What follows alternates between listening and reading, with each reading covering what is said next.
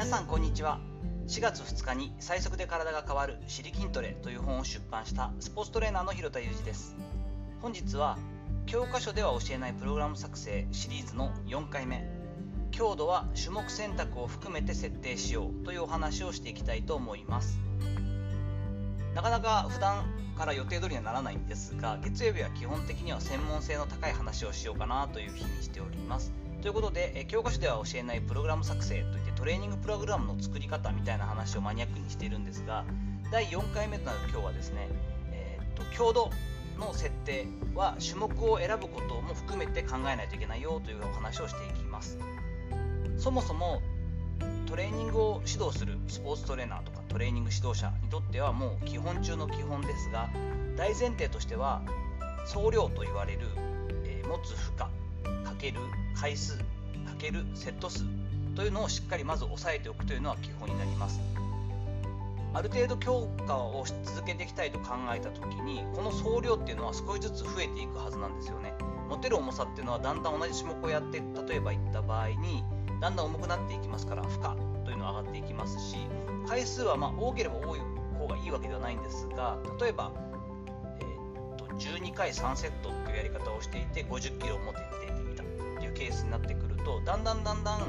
最大筋力というのを鍛えようと思うと12回できる重さだとちょっと軽すぎますよね。そうすると5回例えば5回っていう回数にしようとする。でも12回が50キロでできた人っていうのはだいたい80キロぐらいの重さを持てると考えるのが一般的です。そうなってくると5回やって80キロなんで400ですよね。で12回 ×5 っていうと600結構差はあるんですがでもこの600の時っていうのはセット数は3回。そうすると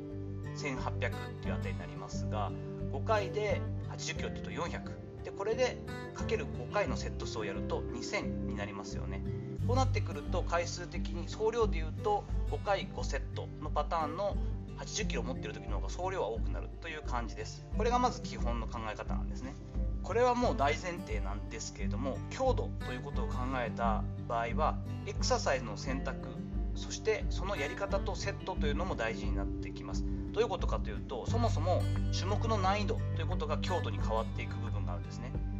例えばですね、えっと、スクワットっていうのが分かりやすいと思うんですけれどもスクワットを例えば、えっと、ボックススクワットといって座ることを中心にしてやってあまり深さを出さないスクワット。でまずゆっくり下ろすだけ。そこから、えっと、片足あ違う両足のスクワット。で例えばシングルレッグスクワットってなりますよね。片足でやるスクワット。足を前後にその間に足を前後に広げたスプリットスクワットとかっていう形でポジショニングって言われるその足の位置が変わったりする接地面が変わるスクワットやることによって難易度が変わっていったりします。もっと分かりやすい例で言うとそもそも一つの同じような動きをするとして例えば仰向けからスタートするうつ伏せからスタートする横向きになる。縦膝片膝になる。そこから両膝になったりする。そして立ち上がる。で立ち上がった状態で足を前後にする。足を前後にした状態からさらに前後なんだけど足をこう同じラインに乗せる。インラインなんて言ってさらに不安定にする。片足にする。といった形でそのやり方の足の位置というかポジショニング姿勢そのもので難易度を変えてそれ自体が強度を変えることにもつながったりします。あとはロードのかけ方なんて言いますが例えば今スクワットの例を挙げたのでフロントスクワットなんてものを考えるとバーベルでやるフロントスクワット前に負荷をかけた状態ちょっともっと大変ですけれどもスクワットやってる場合例えばですねそれよりもゴブレットスクワットといってケトルベルというのをこう前にぶら下げてる、まあ、これゴブレットスクワットになったりするんですがってなってくると難易度はだいぶ変わったりします。